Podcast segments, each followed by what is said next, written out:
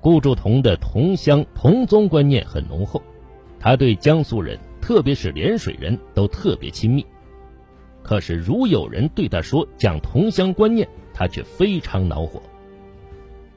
不久，顾祝同调任江苏省政府主席，他一上任就弄得一塌糊涂，没干几年就下台了。有人说，他只能带兵打仗，搞政治是外行，给他当省主席，这是委员长对他的安排，否则将来履历上不好看。这倒是实在话。顾祝同看到刘志当上河南省主席，他就心里酸溜溜的。如果不给他当一下省主席过过瘾，他是不会愉快的。在他的江苏省主席即将交接时，蒋介石就任命他为湘鄂赣闽粤五省剿匪军北路总司令。总司令部设在抚州，同时蒋介石也住在抚州。军事上的一切部署都是蒋介石直接掌握，尤其是北路的部队，以陈诚的第十八军为主力，遇事陈诚直接向蒋介石请示，很少向顾祝同请示。北路军总司令部形同虚设，顾祝同闲得没事情干，就同高级幕僚打牌聊天这帮幕僚都替他这个空头总司令难过。但他从没有流露不满的情绪。一九三四年十月，中共中央红军长征后，江西的国民党军部队也继续追击红军。顾祝同被任命为江西绥靖主任，当时熊式辉任江西省主席，他们两人之间矛盾重重。熊式辉在蒋介石面前是个大红人。对江西军政大权都想一手包揽，尤其怕顾祝同干预江西省政，动摇自己的地位。顾祝同则不愿一切事情都听熊式辉的摆布。熊式辉经常到蒋介石面前去说顾祝同的坏话，最终导致顾祝同在江西无法立足，只好消极对抗，跑到上海去住了。为此，蒋介石把顾祝同叫到南京，问他。为什么不能干？顾祝同苦笑着说：“熊式辉欺人太甚了，我忍受不了。”过了不久，蒋介石把顾祝同调到贵州当绥靖主任。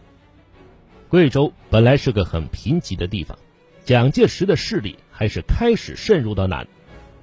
贵州的情况复杂，很难应付。好在顾祝同与何应钦、古正伦兄弟关系不坏。总算勉强维持了一个时期。顾祝同在蒋介石集团中虽属何应钦派，但在一些关键问题上能够妥为应付蒋介石与何应钦之间的矛盾。一九三六年十二月十二日，张学良、杨虎城发动震惊中外的西安事变，扣留蒋介石，提出八项主张：一、改组南京政府，容纳各党各派。共同负责救国。二，停止一切内战。三，立即释放上海被捕的爱国领袖。四，释放全国一切政治犯。五，开放民众爱国运动。六，保障人民集会结社一切政治自由。七，确实遵行孙总理遗嘱。八，立即召开救国会议。十二月十七日，南京国民党政府。成立了讨逆总司令部，何应钦任总司令，刘峙任东路集团军总司令，顾祝同任西路集团军总司令，指挥部队向西安进军。在此过程中，刘峙表现得很积极，顾祝同则是不那么起劲儿，满口赞许宋子文兄妹的意见。一九三七年二月九日。担任军事委员会西安行营主任兼第一集团军总司令的顾祝同来到西安，负责西安事变的善后工作。他和张冲等人代表国民党政府与中国共产党代表周恩来等人就合作抗日进行了多次谈判。二月十二日，中共方面代表周恩来同顾祝同进行了会谈，最终双方达成了五项协议：一。中共承认国民党在全国的领导，停止武装暴动，及没收地主土地，实行御武救亡的统一纲领。国民政府分期释放政治犯，对中共党员、中共组织不再逮捕破坏，允许中共事实公开。二，取消苏维埃制度，改为中华民国特区政府，受国民政府指导实施普选制。三，红军改编为国民革命军，接受国民政府军委会与蒋介石的统一指挥和领导，其他边区部队改为地方团队。四，中共派代表参加国民会议，军队派代表参加国防会议。五。希望国民党三中全会对中共提出的和平统一、团结御侮及容许民主自由的主张有进一步的表示。二月十六日，国民党五届三中全会开幕，会议于二十一日通过了关于根绝赤祸之决议案。虽然提出了取消红军、取消苏维埃政府、停止赤化宣传、停止阶级斗争。但此决议案实际上开始接受中共中央提议的国共合作的主张。三月八日，周恩来和叶剑英同国民党方面的顾祝同、贺中涵、张冲会谈，双方意见大体趋于一致，决定将一月来的谈判做一总结，由周恩来写成条文送蒋介石最后决定。主要内容是：一，中国共产党。承认服从三民主义的国家和国民党的领导地位，彻底取消暴动政策和没收地主土地政策，停止赤化运动。国民政府分批释放监禁中的中共党员，容许共产党在适当时期内公开。二，取消苏维埃政府及其制度，将目前红军驻在地区改为陕甘宁行政区。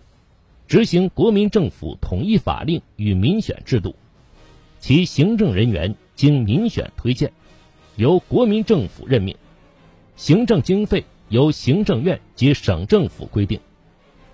三，红军取消，改编为国民革命军，服从国民政府军事委员会及蒋介石的统一指挥，其编制人员给养及补充与国军同等待遇。其各级人员由其自己推选，呈报军委会任命。政训工作由军委会派人联络。将红军中最精壮者改编为三个国防师，即六旅、十一团及其他直属之工、炮、通信、辎重等部队。在三个国防师上设某陆军总指挥部。将红军的地方部队改编为地方民团或保安队。红军学校办完本期后结束。此外，在河西走廊令马步芳、马步青部队停止对红军西路军的进攻。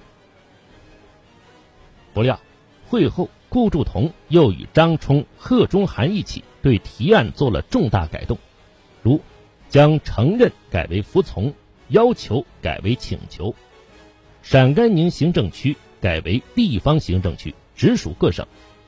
取消民选制度，裁减红军定员，一师一万人，共三万人。将服从统一指挥改为服从一切命令，不提在河西走廊停止进攻红军西路军等等。周恩来得知情况后，当即表示这非常不妥，在小问题上可做些让步，但上述重大问题必须经中共中央考虑决定。周恩来对顾祝同说。我们之间的争执，基本上是民主政治和红军独立领导问题，同你的谈判解决不了。后来，中共中央决定直接与蒋介石谈判。西安事变和平解决后，顾祝同在蒋介石心目中更为可靠，从此他的地位就超过了刘志。蒋介石为了迫害杨虎城，先是对他撤职留任。随之又逼迫他辞职出国考察。四月十六日，蒋介石给顾祝同发去密电，嘱咐他说：“要想办法逼杨虎城出国，他留在国内，我日夜睡不着觉。可以给他一个军事委员的护照，再加上十万元钱补贴，原来的西安绥靖公署和十七路军名义都要撤销。顾祝同就按蒋介石的旨意办了。一九三七年七月七日，抗日战争全面爆发后，顾祝同任第三战区副司令长官。司令长官由冯玉祥以军事委员会副委员长身份兼任。实际上，这一个战区就是由顾祝同负责。他拟定了第三战区的战略方针，提出：迅将目下侵入淞沪之敌陆海军及其空军陆上根据地扫荡扑灭，以准备敌军再来时之应对。同时，对于浙江沿海敌可登陆之地区，迅速构成据点式之阵地。阻止敌人登陆或趁机歼灭之。作战指导方针是：该战区应以扫荡上海敌军根据地，并粉碎在沿江沿海登陆采取包围行动之敌，以达成巩固首都及经济策源地为作战指导之基本原则。顾祝同分析敌情认为，该区当面之敌，其企图可分为消极与积极两种行动。敌取消极行动时，在上海方面暂取守势，用海军输送有力一部由浏河、杨林口欺压各口，强行登陆，后登陆成功，再由正面转移攻势，而近于浏河、太仓、昆山之线。积极行动时，其海军之行动将亦扩大。除由前述各口登陆外，更将取大包围之态势，分由湖浦。刘海沙方面强行登陆，向我既设阵地侧背攻击，一面积极增派陆军，以其摧破我之正面，威胁我首都。上海、南京失陷后，顾祝同制定了第三战区的作战方针，以一部加强游击兵力，指向京沪杭要线，袭击敌人后方，并保持沿江据点，邀击敌人舰船，继续妨碍其运输。主力应尽可能保持现在态势，尽量吸收敌人多数兵力而消耗之。淞沪会战失败后，冯玉祥辞去司令长官一职，由顾祝同接任。第三战区辖江苏、浙江、福建和皖南，长官部住在江西千山上饶，所指挥的部队有四川的唐世尊部、湖南的刘建绪部、东北军刘多全部。以及上官云相部，这些部队大半是杂牌队伍，真正中央军部队在第三战区的不多。第三战区副司令长官有上官云相、黄绍竑、唐世尊、刘建绪、韩德勤等，长官部参谋长为黄百韬，政治部主任为邓文仪。这些人当中，韩德勤与顾祝同是同乡，上官云相与他是保定同期同学，其他人。虽然过去与顾祝同没有什么来往，但顾祝同将他们拉拢得很好。见面时，这些人都以莫公称呼他。人们都说，顾祝同之所以能在第三战区支撑几年，在统御下属上不发生纠纷，原因不在于才华的才，而在于钱财的财，也就是说，舍得花钱搞关系。一九三九年后。第三战区除在常山、金华与日军打过几次战役外，其所辖地区和部队几乎没有与日军发生任何战斗。这并不是因为这些杂牌部队肯卖力替顾祝同守住江山。当时第三战区的情况是，部队并不是很精锐，更谈不上有决心抵抗日军进攻，在态势上也处于日军三面包围之中。